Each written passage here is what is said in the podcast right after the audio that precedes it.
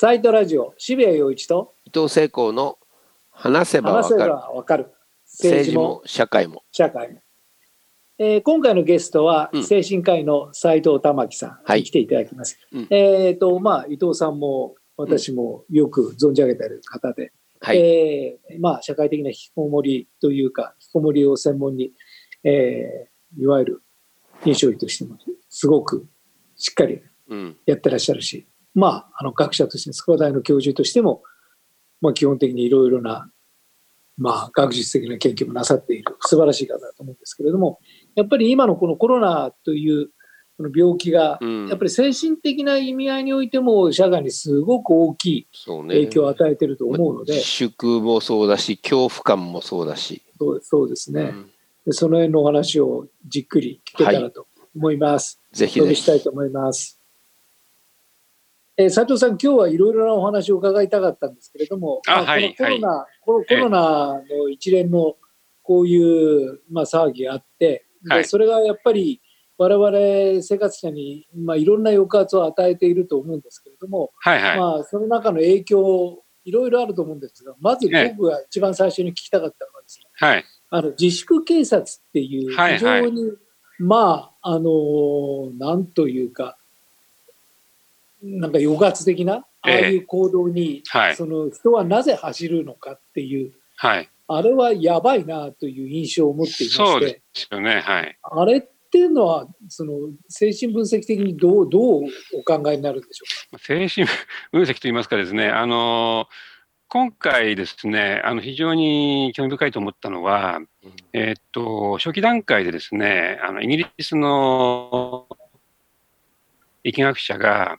えーっと、行動変容の基本として、あの、人から移されまいとするんじゃなくて、うん。自分が感染させまいというふうに行動しましょうということを提唱して、結構これ、受けられましたよね。うん。はい。で、このルールってですね、まあ確かにいいんですけども、見方によっては、まあキリスト教の現在み意識み意識みたいなもんで、あの、罪を犯してないんだけど、罪がある前提で振る舞いましょうみたいなですね、非常にこう、倫理的というか道義的な、道徳的な教えに聞。こえたわけです。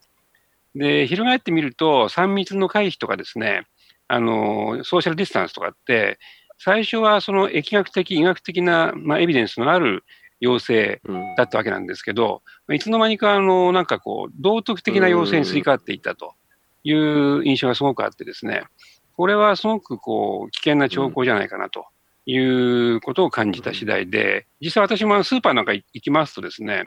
あの、ちょっと人が迫ってくると、お近い近いみたいな感じで、ちょっとこう、あの、もう少し離れ、離れ、離れ離れなさいよみたいな感じになってしまうと、反射的に感じてしまうと。うか。はいこれは、あの、明らかに過剰反応で、あの、自分の中にもそういう、だから自粛警察的なものの根っこがあるな、ということをしばしば感じる昨今でもあります。確かに。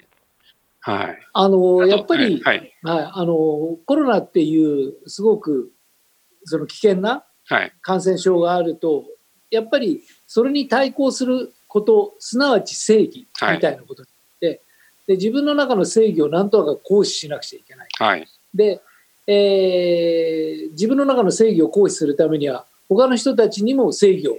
要求しなくちゃいけない。はい。もうとにかく正義がこの中になければいけないっていうことでそれがどんどん既成事実になってはい。いつの間にかその正義って本当に正義だったんだろうかっていうような問いがなくなってしまう。そうですねで。正義が正義として一人歩きをしてすごく抑圧的になっていくっていう、このサイクルがすごくはい怖くてですね、まさにおっしゃったように当初はそうですね。その疫学的なエビデンスがあったそういう行為もはいい。やいや日本ってそんなに死者出てないしで感染症も広がってないし本当に我々がやっているその感染症対策ってどこが正しくてどこが間違ってるんだろうみたいな議論をし始めると何言ってんだお前はこれ以上病気が広がったらどうするんだもう手を洗え。もう近くに寄るな。うんなんかあそこではなんか3人ぐらいで飯を食ってるぞ。さあ征伐に出かけなければ。あ何何が起きてんだろうこれはみたいな。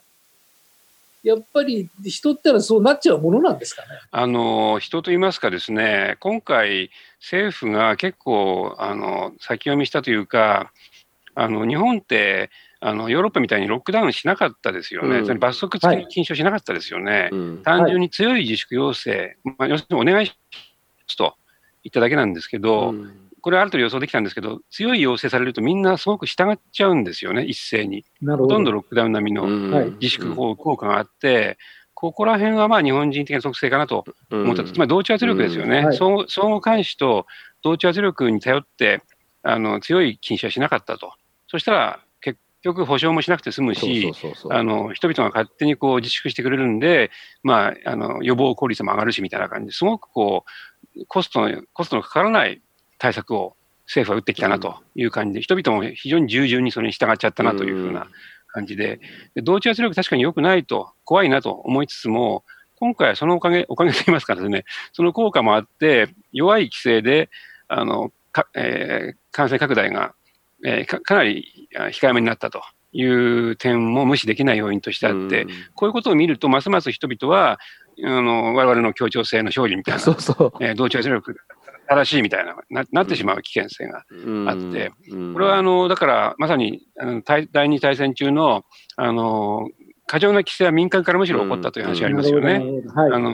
適正適正物禁止なんて政府言ってないのに、勝手に民間人が、あの規制して回ったみたいな話があったりとか、そういうこうあの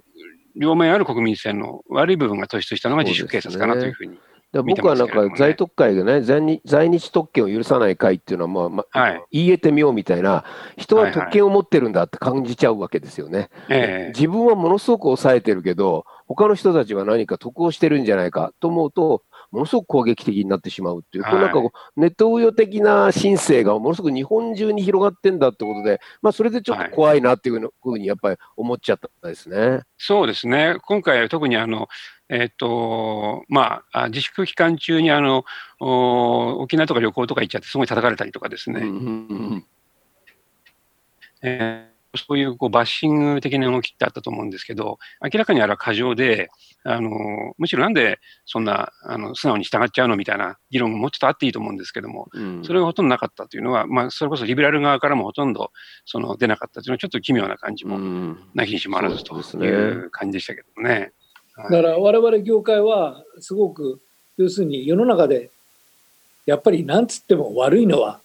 ホストクラブとライブハウスだよな みたいなここに悪が集中してるよな超悪いっていうね。ライブハウス？なんだそれは？みたいそうですな、いやね。いや勘弁してほしいなみたいなはい。そういうあの産業構造の中で苦しい思いをしているのでいまはい。だにそれは続いているんですがまああのすごくいろんなことを思わざるを得ないんですけれどもはい。やっぱり本当にその実際に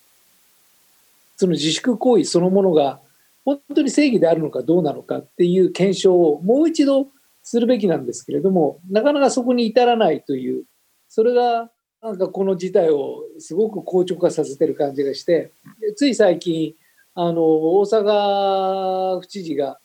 まあこれまでのその自粛とそれからいわゆる非常事態宣言というのをどの程度効果があったんだろうかっていう、まあ、反省会みたいなのをそこでその京大の先生と阪大の先生が、あの発言なさっていて阪大の先生が全くありません全く意味がありませんでしたって 言っちゃいましたね。すごいあそこまで断言しますかっていうぐらい断言なさっていて まあはい。きっと思いがあれだけ強くおっしゃったっていうのは思いがたくさんあったと思うんですけれどもはい。でもそれってほとんど報道されない。えまあーねでいつの間にかその議論がなくなってしまっているっていうのは、きっとその誰かが規制してそれを報道させなくなったっていうんだったら話はわかるんですけれども僕はそうじゃないんじゃないかって気がするんですよね。なんとなくみんな報道し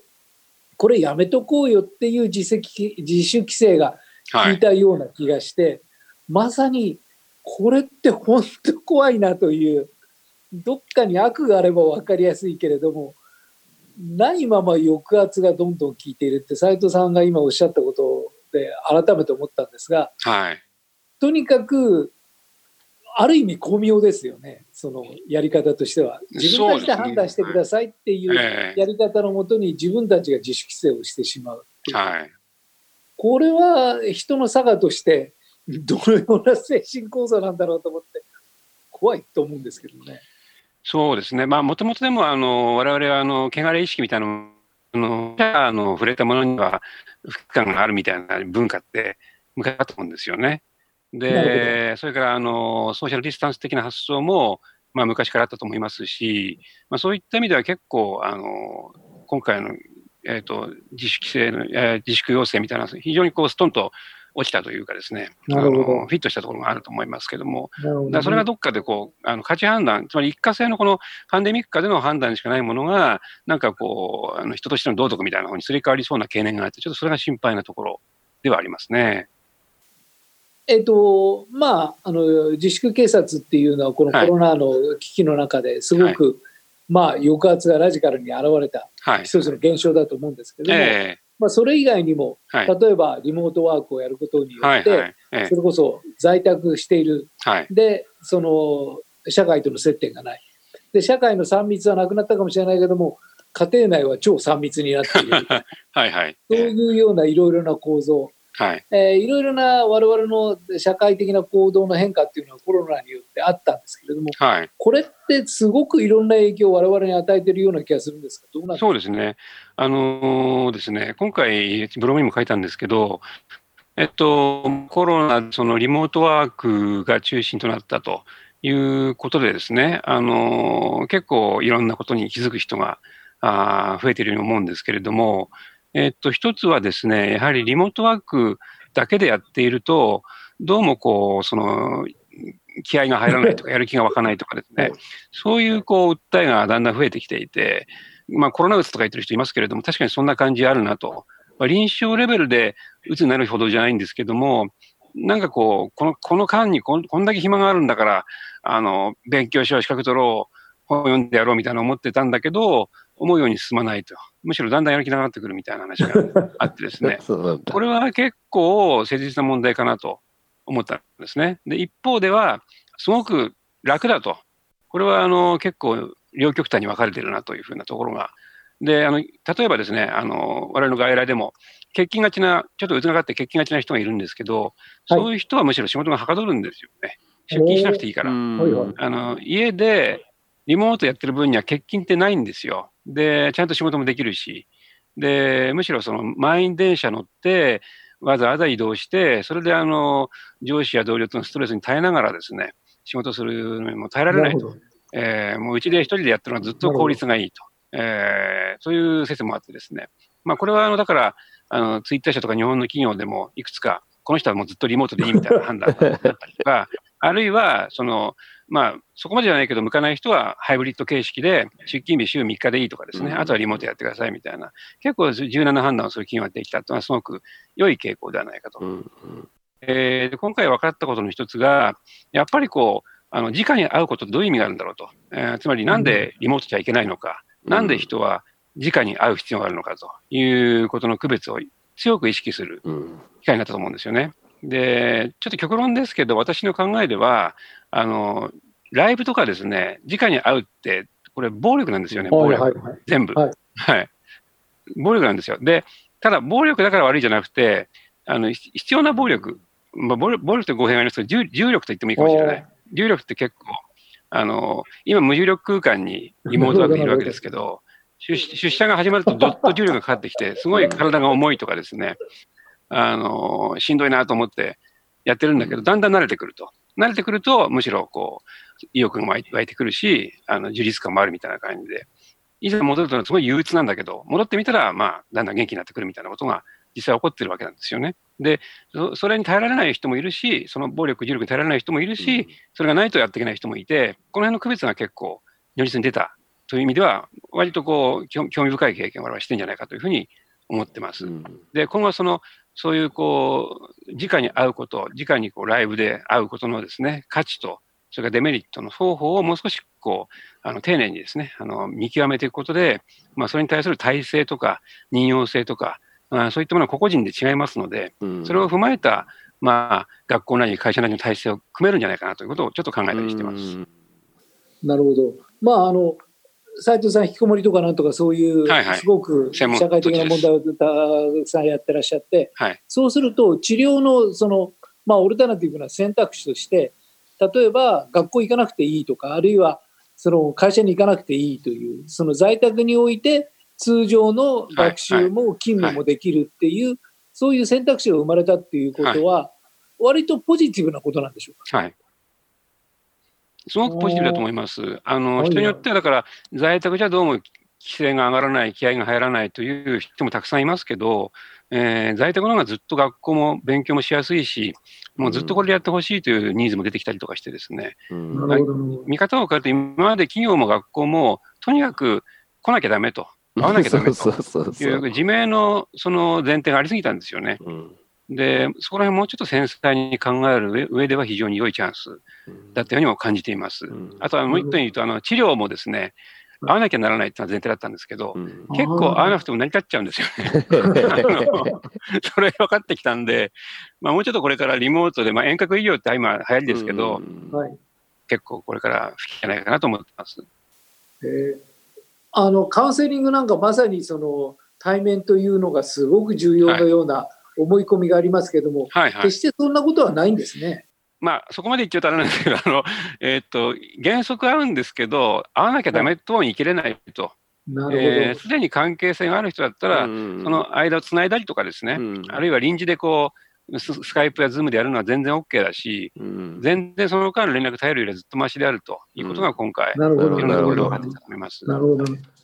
あのある意味簡単に話ができるわけですからね。そうですね。その患者さんにとっても不安感が払拭できますよね。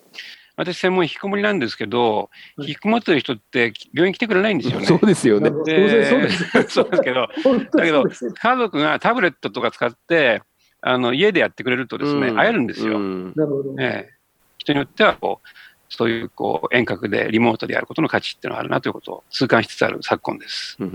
なるほどね。あのどうですかね、そのコロナによって、日本というのは、まあ、今、いくつか具体的な例を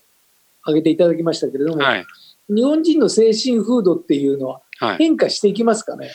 そこが難しいところで、さっき申し上げたようなそのリモートの価値とか、ちゃんとこう残せていけばいいんですけど、あの過去の事例から見ても、パンデミックって結構記憶に残らないんですよね。なるほど。はい、あの100年前にスペイン風邪って大流行して、えーと、多い推定で1億人死んでるんですけど、あのほとんど年表に載ってない。そうね、えー、アメリカの歴史も書いてないし、日本の近現代史にも載ってないんですよね。うん、日本でも50万ぐらい死んでるんですけど、あんま小説にもなってないですよね。なってないんですよ。うん、あの例外的に武者の工事実篤という人の愛と死というつまんない小説があるんですけど、これがあのスペイン風邪がテーマなんですけど、えー、そういうぐらいで、あと与謝野明子のね、あの講義文ぐらいですかね、文学史で残ってるのは。で、あのー、えっと、何でしたっけ、えー、スペイン風邪が忘れられやすいと。なんでかっていうと、まず第一に日付がないと。はい、それからもう一つは、あの、グランドゼロに当たるところはないんですよね。まあ、一応武漢とかいろいろ言ってますけれども、はっきりとした中心がないので、非常にこう記憶に残りにくいあの体験になってしまっている。覚えにくいんだ。なので、そうなんですよ。私からの提案としては、あのこれ意図的にこう再視化していくというか、記念日化していくということが必要で、うん、まあ、一番間違いないのは、WHO が収束収束宣言をするわけですよ。うん、そこを収束記念日にして、毎年そこであの犠牲者を追悼するみたいなことをやった方が私はいいと思うんですよね。うん、ね。はい、そうかそれやらないと忘れちゃうと思うんですよ。自分の中でも整理ができるっていうことですね。えー、やっぱり体験として残すには、そのぐらい意識してやっていかないと、うん、の感染症とかパンデミックっていうのは結構抜けちゃうというか、なるほど。そういう問題があると思います。あの感染症の恐怖というのはやっぱりすごい抑圧になると思うんですけれども、はい、その抑圧に打ち勝つために、はい、そのいわゆる科学的なそのエビデンスのもとに、まあ、今我々のラジオは実はその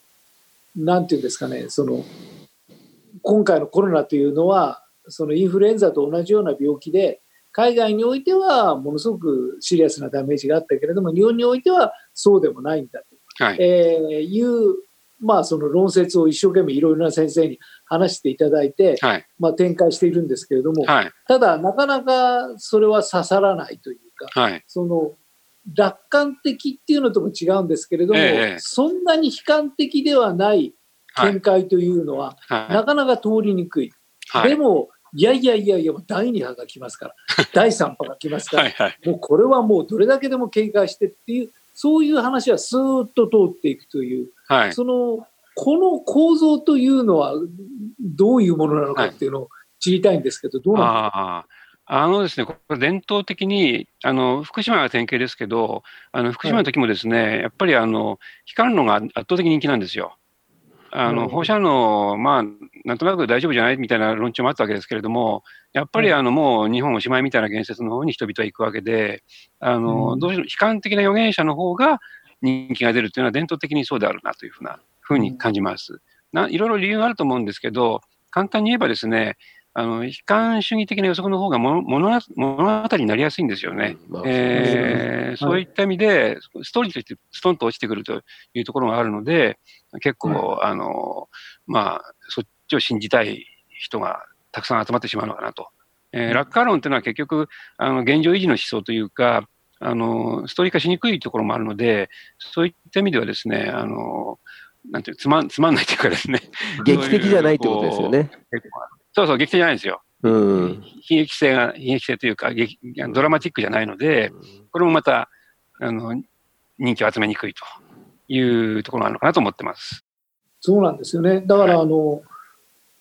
周りのあれを見ても、その悲観的な、なんか話をする人の方がはい知。的に見えるんですよ。はい。いやいや、実はね、そう物事は簡単だって、はいこれこれこうこうこうで、こういうふうにして、はあ、なるほど、なるほど、よく考えてらっしゃるんですね。いやいやいやいやよく数字見てください。そんな大したことは、あ、こいつは何にも考えてないな、みたいな。はいはい。そういう選別が行われてですね、なんかいかがなものかというのを非常に思うんですけはい。ど、やっぱりこれは人のさ、ね、人の差がなんでしょうか？差がとしか言いようがないですね。やっぱり人々はどうしてもそういう、だから、それこそね、あの、今の日本は2週間前のニューヨークですみたいな話が一頃、えーお入りでしたけれども、はいえー全然そういう事態にならなかった。全然事態にならなかったにもかかわらず、やっぱり悲観論の方が依然として、あの、人気があるという不思議な現象だと思いますけれども、うんあの、はい、物語性の力かなとは、私は漠然と感じています。で、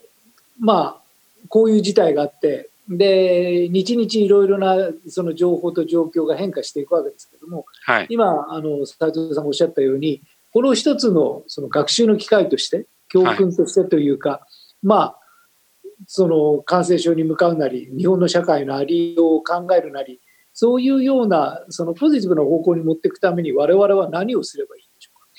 あのーまあ、さっきもちょっと触れましたけど、記録記録記憶に残らないし、つまりあの社会的なトラウマになりにくいところがあるので、私はあああえて言いますけど、意図的にトラウマ化していくっていうか、外食化していくっていう手続きはあってもいいと。でそれがさっき言ったあの記念日化なんですけど、なるほど。あのそういう形でこう記憶に残すということと、それからあとあの、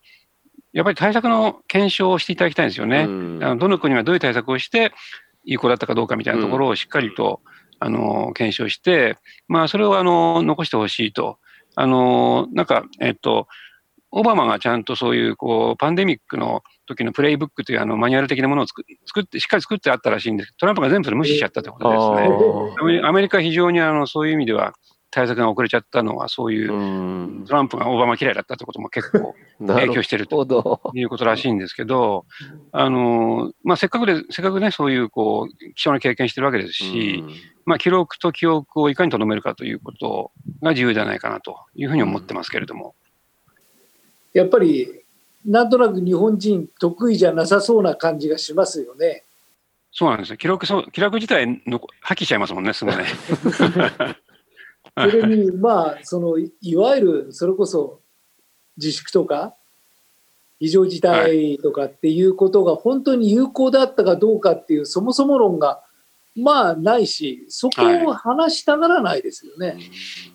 そうです。でも、これは、あの、ちゃんと検証できることのはずですから、まあやっていただきたいですよね。一方で、だからスウェーデンとかブラジルみたいに、あの、真面目に、こう、あの、こう経済活動を抑えなかったところで広がってるみたいな見方も一応残ってますんで、うんちゃんとこれ統計で、あの、検証できるはずですから、うんそれはぜひやってほしいなと。もう少しこれ時間がかかるかもしれませんけれども。日本は、その、世界的ないろいろなコロナの状況を見て、